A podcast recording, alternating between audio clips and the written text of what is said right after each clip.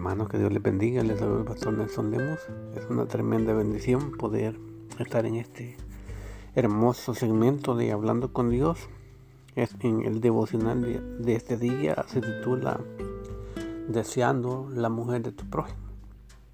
Eso lo encontramos en el libro de Segunda de Samuel, capítulo 11, del 1 adelante. Dice la Biblia. Aconteció en el año siguiente en que en el tiempo que salen los, reyes a la guerra, que David envió a Joab y con él sus siervos y todo Israel, y destruyeron a los amonitas y sitiaron a Rabá, pero David se quedó en Jerusalén.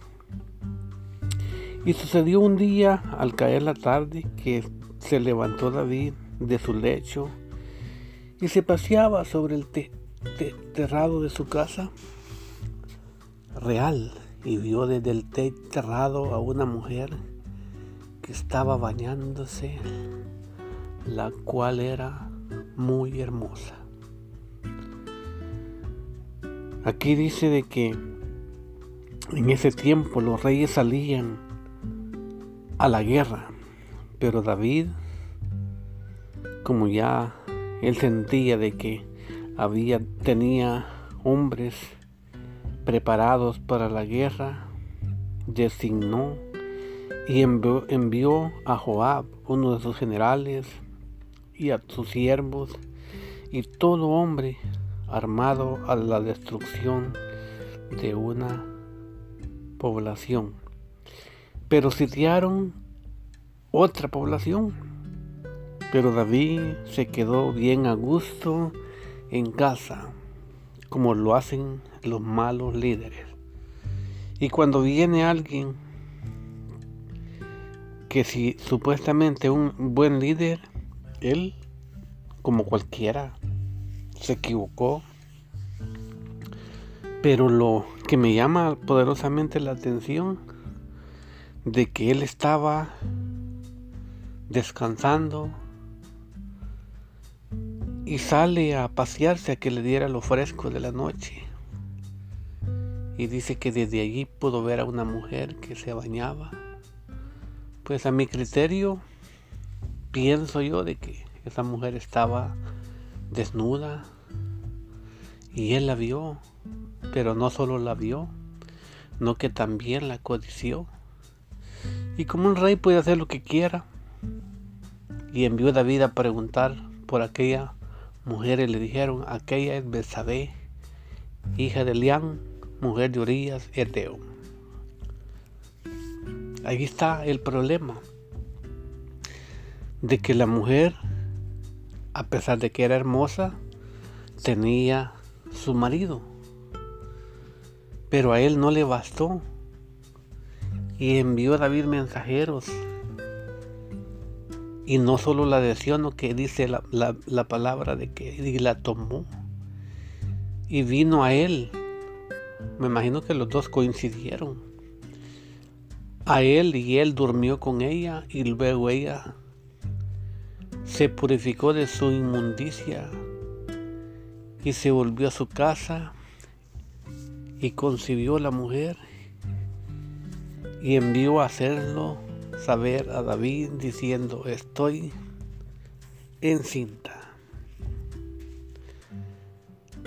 Difícilmente nosotros podemos ver de que Dios permite cosas para darnos una lección y que todo el mundo aprenda qué es lo que significa todo ese. Ese es un pecado, una traición, un engaño, pero viene algo que no se puede ocultar. De que a la primera la mujer quedó embarazada y el marido en la guerra. ¿Cómo podía ella hacer que el marido tomara la responsabilidad? ¿Cómo ella podía probarle de que ese hijo era de él y no del rey. Pero como el rey tiene palabra y manda un mensajero a recoger a Urias. Y Joab se lo envía. Cuando Urias vino a él, David le preguntó por la salud de Joab y por la salud del pueblo y le hace muchas preguntas, preguntándole que si iban ganando la guerra. Después dijo David a Urias, desciende a tu casa y lava tus pies. Saliendo Urias de la casa del rey, le fue enviado un presente de la mesa real. Mas Urias durmió a la puerta de la casa del rey con todos los siervos de su señor y no descendió a su casa. Como que si la veía venir. Y él no fue a su casa. Qué preocupación para la mujer y qué preocupación para el rey. Ahí podemos ver la fidelidad de ese hombre Pero los que estaban allí le hicieron saber lo que el hombre había hecho, que desobedeció al rey y se quedó a la puerta. No se quedó ni adentro, no que afuera. Y viene el rey y le pregunta, ¿no has venido del camino? ¿Por qué pues no descendiste a tu casa? Y Urias respondió a David, el arca e Israel y Judá están bajo tiendas, y mi señor Joab y los siervos de mi señor en el campo. Y había yo de entrar en mi casa para comer y beber y a dormir con mi mujer por, por vida tuya y por la vida de tu alma, que yo no lo haré, no haré tal cosa. Él prefería estar al mismo nivel haciendo lo que otros compañeros de combate o de batalla estaban haciendo. Es una actitud muy apremiante y muy de tomarla en cuenta, porque él quería, prefería estar en el mismo, en la misma condición de que todos sus compañeros. Muy hermosa enseñanza. Pero el rey quería lavarse las manos y librarse de la culpa. Pero Dios no permite que eso pase. Y sigue una serie de acontecimientos de que no voy a tocarlo por el momento. Porque quiero solo enfocarme en de que el rey no deseó, sino que también por una mirada él cayó en el deseo prohibido. Y así como cada uno de los seres humanos no está libre de que caiga en una situación, de que venga la tentación.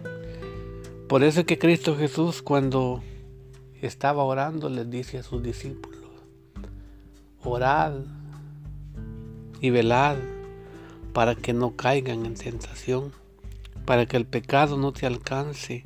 Tienes que estar pidiéndole a Dios que Él tenga misericordia y te guarde y te dé la oportunidad de estar alineado con Dios para hacer o tomar una buena decisión. Como hombre es bien difícil poder rehusar o, o decir que no a una mujer en esa condición porque está sola, está Obviamente si está usando la percepción para que la vean, porque ¿por qué tenía que bañarse a la vista de todos? Eso se llama provocación y el rey cayó en la trampa. Pero Dios tenía un plan y se cumplió. Al de que mi hermano y mi hermano y amigo, cada uno que tenga la oportunidad de oír esta historia, tome en cuenta de que así como el rey, a una sola, a una sola caída, Dios lo mete en un tremendo problema de que hace que esa mujer se embarace y ahí viene una serie de acontecimientos.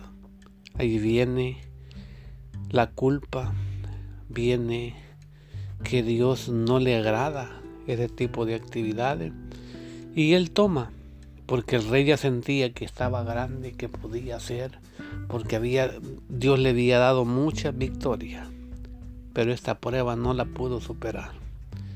Él había matado gigantes, él había vencido, había, Dios le había dado muchas victorias, mataba leones, mataba osos, pero no pudo matar la tentación, la cual vino por medio de una mujer que dice la Biblia que era muy hermosa. Así de que mi amigo, no permitas que la tentación te seduzca y caigas en la trampa. Si tú eres alguien que está comprometido o no lo estás. Si alguien que, que tiene su, su propio hogar, no participes en la destrucción de eso, porque eso trae consecuencias y Dios siempre hace justicia. Así de que mi amigo y mi hermano, hay que buscar en el Maestro Cristo Jesús que Él nos ayude para que tomamos la mejor decisión de nuestras vidas. Yo llego hasta aquí con este pequeño pensamiento y que sea el Señor bendiciendo a cada uno de los que quieran o puedan o tengan la oportunidad de poder oír esta historia y aprender cómo uno puede vencer la tentación. No es necesario ser fuerte, no es necesario este, estar armado. Nuestra arma, Dios nos da la mejor arma. Es de rodillas pidiéndole a Dios sabiduría, entendimiento, pero sobre todo que nos libre de todo mal todos los días de nuestra vida. Así es que, que Dios me lo bendiga, que Dios me lo guarde y que el Señor llene de bendición o del favor de Dios en la vida de cada uno de ustedes y que Dios les permita o les conceda solo lo mejor del cielo para cada uno de ustedes que el Señor me lo bendiga. Y nos escuchamos la próxima en este mismo segmento. Sean ustedes favorecidos de parte de Dios. Y gracias por tomar el tiempo de escuchar esta historia. Hasta la próxima.